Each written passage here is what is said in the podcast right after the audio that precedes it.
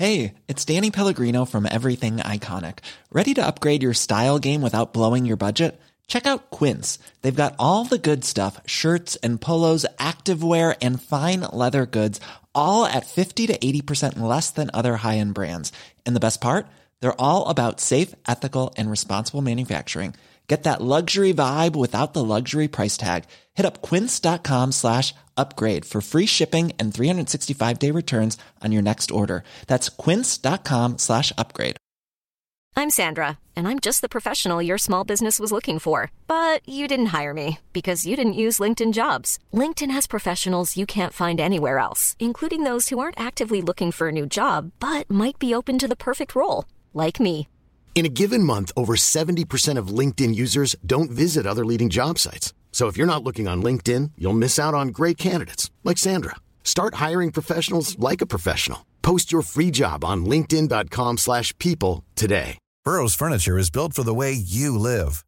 From ensuring easy assembly and disassembly to honoring highly requested new colors for their award-winning seating, they always have their customers in mind. Their modular seating is made out of durable materials to last and grow with you. And with Burrow, you always get fast, free shipping. Get up to 60% off during Burrow's Memorial Day sale at burrow.com slash ACAST. That's burrow.com slash ACAST. burrow.com slash ACAST.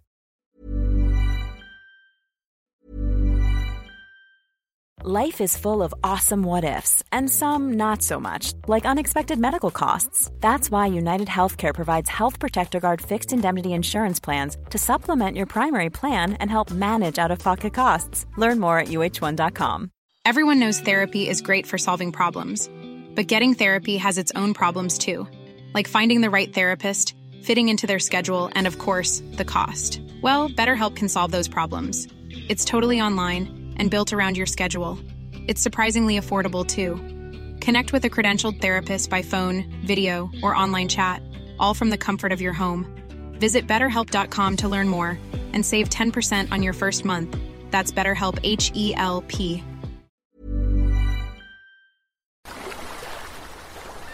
Se han situaciones inéditas eh, o increíbles. Por caso quiero decir que se acabara la merluza. No me digas que merluza, no maricusa, que yo soy como merluza. No me digas que merluza. Bienvenidos a Se acabó la merluza, una relación de datos históricos inútiles que se conjuran para tramar alguna verdad. Con Jorge Tezán y un equipo que aún no se encuentra. No se encuentra. Hoy presentamos El Viagra que mató al rey Fernando el Católico. Mientras tanto, en España es mediados, fines del siglo XV. Ahí está el rey Fernando II de Aragón, casado con la reina Isabel I de Castilla. ¿Se acuerdan de los reyes católicos, Fernando e Isabel, los que estudiábamos para el 12 de octubre, los de Colón, las joyas, las carabelas? Bueno, eso.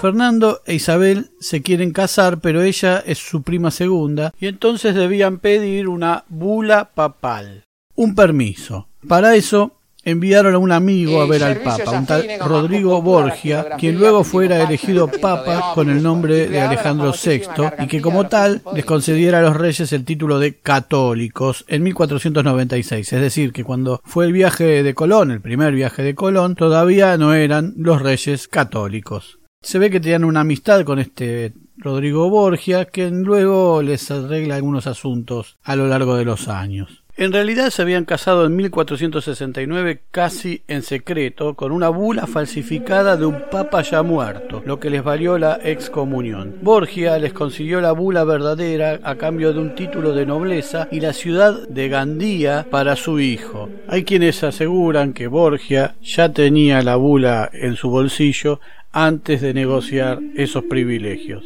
Dicen que el rey nació en Zaragoza de casualidad el 10 de marzo de 1452, cuando su madre estaba de paso por la villa de Sos, que era un pueblo que se ve que había muchos argentinos, no sabemos, y que la comunidad de Sos muy feliz de que allí hubiera nacido un rey, cambió el nombre del pueblo a Sos del Rey Católico. Y allí, en la iglesia de San Esteban, se conserva hoy en día la pila bautismal del rey. alarma de mentira.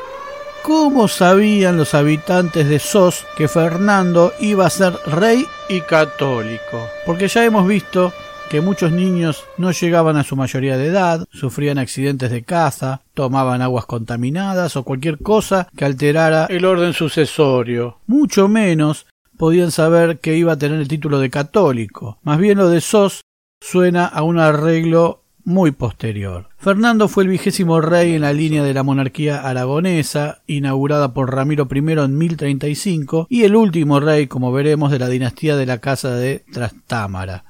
Si bien a nadie se le hubiera ocurrido negar que Fernando e Isabel se amaban, Fernando el católico era un mujeriego. Tuvo multitud de amantes y unos cuantos hijos naturales que no contaban para la sucesión, pero ligaban siempre algún título nobiliario. Isabel lo celaba en extremo y alejó de la corte a toda mina o mujer que sospechara de revolcarse con su marido, tal cual sucedió con Beatriz de Bobadilla y Ulloa, sobrina de la mejor amiga de la reina.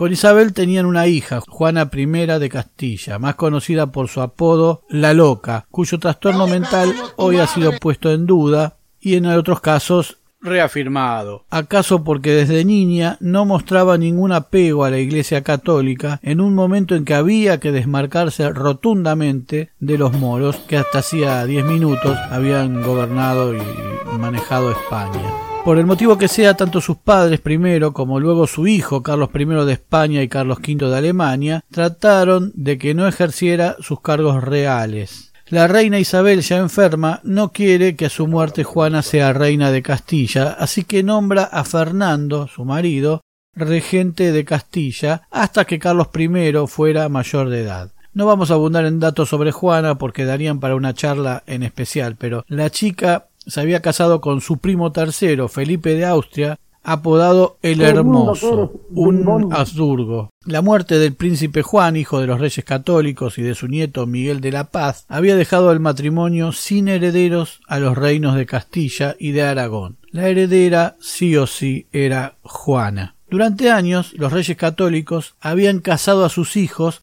para generar alianzas con Portugal, Inglaterra y Austria, de modo de aislar políticamente a Francia, con quien el reino de Aragón mantenía disputas por el reino de Nápoles y por regiones en los Pirineos. Isabel la Católica muere finalmente en 1504 y empiezan los problemas. Las Cortes de Castilla no reconocen a Fernando como regente del reino, pero consagran reyes a Juana y Felipe.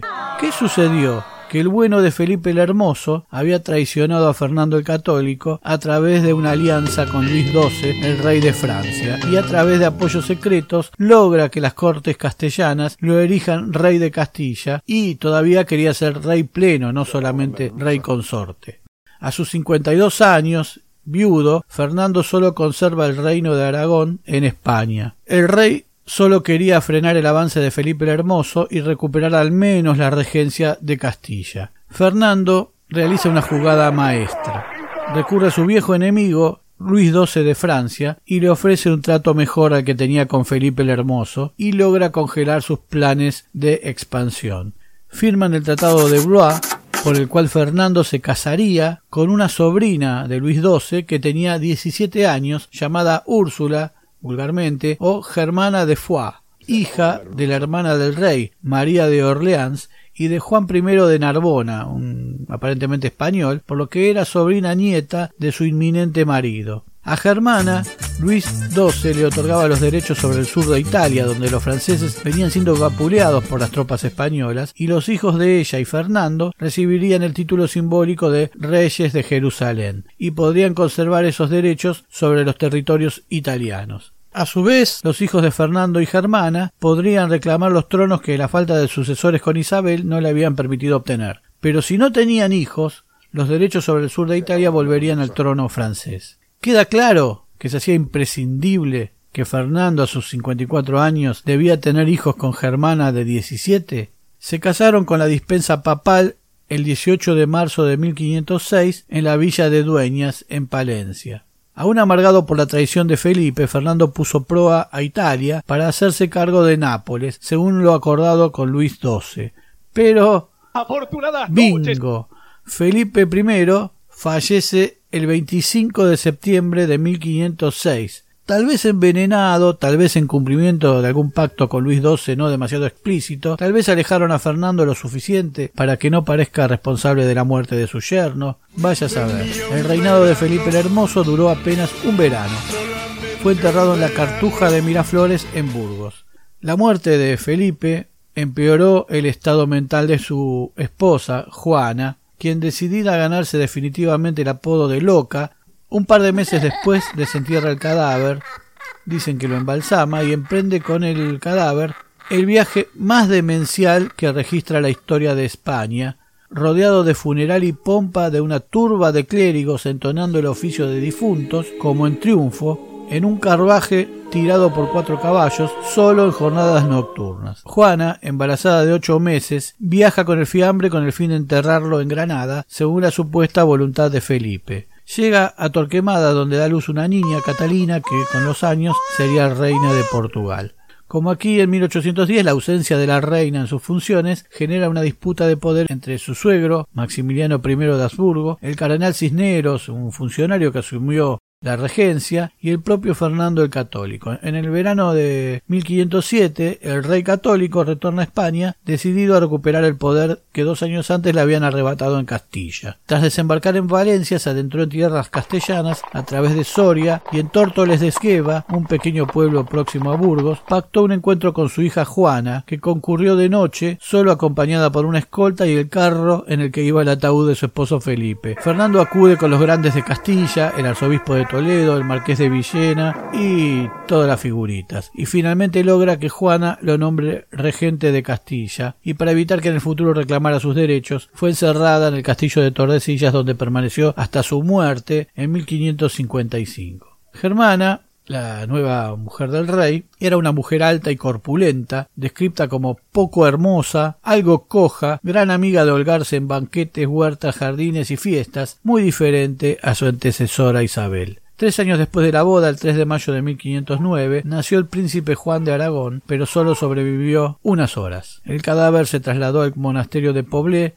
panteón real de la dinastía aragonesa. La pareja pretendía un heredero que no venía. La diferencia de edad era de 36 años y era evidente que a sus 57 años Fernando necesitaba algo de ayuda, ya no para engendrar un varón, sino al menos para empezar a intentarlo. Así, el rey y su esposa recurrieron al principal afrodisíaco de la época, que consistía en las criadillas o testículos de toro, pues se creía que la fuerza y virilidad de ese animal se transmitía a quien los comía. Pero el ansiado descendiente no llegaba. Es aquí cuando un segundo brebaje entra en escena. La sustancia no solo no habría ayudado a Fernando a concebir, sino que hasta le habría provocado males peores. Los cronistas Sandoval y Pedro Mártir de Anglería coinciden en explicar que la reina germana, ansiosa por tener hijos, le había suministrado un feo potaje que lo había perjudicado tanto que nunca más tuvo un día de salud y acabó por matarlo. Luis de Comenge señala que al rey Fernando le dieron potaje de testículos de toro y cosas de medicina que ayudaron a la generación no ayudaron demasiado. Y dice generación en el sentido de activar los espermatozoides. Según Jerónimo Zurita, la reacción por el brebaje se fue agravando cada día, complicándose en hidropesía, con muchos desmayos y perjudicándose su corazón, por lo que algunos creyeron que le fueron dadas yerbas. El doctor Fernández Ruiz aventura una respuesta más coherente y sugiere que el potaje consistía en algún preparado de cantáridas, nombre vulgar de la lita vesicatoria o mosca española, que no es una mosca sino un pequeño escarabajo de color verde esmeralda metalizado, del que una vez muerto, seco y reducido a polvo, se obtiene un alcaloide denominado cantaridina que aplicado en dosis controladas muy pequeñas dilata los vasos sanguíneos produciendo en el hombre una erección prolongada. Sus efectos son muy parecidos a los que produce el Viagra. El problema es que al rey le dieron cantidades exageradas y el abuso en el consumo de este afrodisíaco pudo provocarle graves episodios de congestión al monarca, lo que derivó en una hemorragia cerebral, casi como el Viagra. En la madrugada del 23 de enero de 1516, cuando iba a asistir al capítulo de las órdenes de Calatrava y Alcántara en el monasterio de Guadalupe, el hombre que gobernó 42 años en Castilla, de los cuales 37 también en Aragón, falleció a los 63 años de edad en una casa de huéspedes regenteada por religiosos en la aldea de Madrigalejo, en Cáceres, cerca de Trujillo, a causa de una hemorragia cerebral. Algunos cronistas han apuntado que la noche anterior a su muerte había ingerido una dosis muy elevada del feo potaje. Cumpliéndose su voluntad fue enterrado en la capilla real de Granada junto a su primera esposa Isabel de Castilla.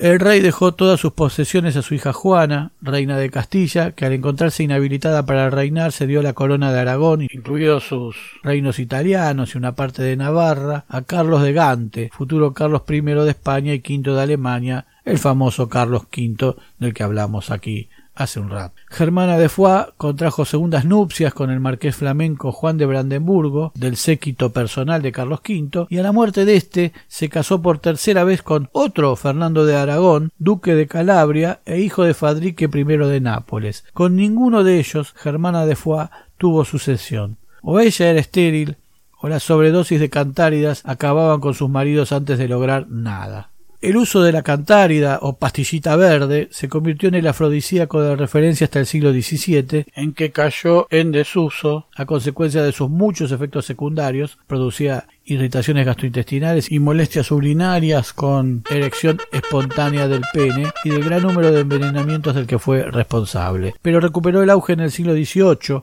cuando entró a formar parte de los ingredientes de unos bombones afrodisíacos conocidos en Francia como caramelos Richelieu, aunque en la mayoría de los casos fue empleado como veneno para asesinar enemigos. La casa de Santa María, un enorme complejo que ocupaba toda una manzana a la salida del pueblo, en la que murió el rey Fernando, no resultó beneficiada como el pueblo donde nació. Fue abandonada y desmantelada, y sólo una habitación se salvó de la demolición, la que ocupó el rey en el momento de su muerte. Convertida con el paso del tiempo en pajar y almacén, fue rescatada hasta que en 1980 fue declarada Monumento Nacional de España. El rey Fernando, al morir su esposa Isabel, la calificó como la mejor y más excelente mujer que nunca rey tuvo, llegando a decir que su muerte es para mí el mayor trabajo o dificultad que en esta vida me podría venir. Tal vez fue así. Se acabó la merluza. ¿Qué querés, Cipriano? Muy pronto nuevos capítulos de Se acabó la merluza. Se acabó la merluza es idea, redacción, recopilación y hace lo que puede Jorge Tezano. Muchas gracias. No olvides de seguirnos en las plataformas, poner like, suscribirte, campanita y todo lo que la red social admita. Hasta pronto.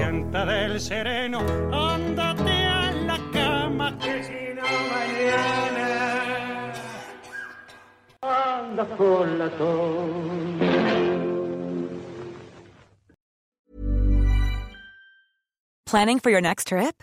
Elevate your travel style with Quince. Quince has all the jet setting essentials you'll want for your next getaway, like European linen, premium luggage options, buttery soft Italian leather bags, and so much more. And is all priced at 50 to 80% less than similar brands. Plus, Quince only works with factories that use safe and ethical manufacturing practices. Pack your bags with high-quality essentials you'll be wearing for vacations to come with Quince. Go to quince.com slash pack for free shipping and 365-day returns. Planning for your next trip? Elevate your travel style with Quince. Quince has all the jet-setting essentials you'll want for your next getaway, like European linen, premium luggage options, buttery soft Italian leather bags, and so much more. And is all priced at 50 to 80% less than similar brands. Plus, Quince only works with factories that use safe and ethical manufacturing practices. Pack your bags with high-quality essentials you'll be wearing for vacations to come with Quince. Go to quince.com slash pack for free shipping and 365-day returns.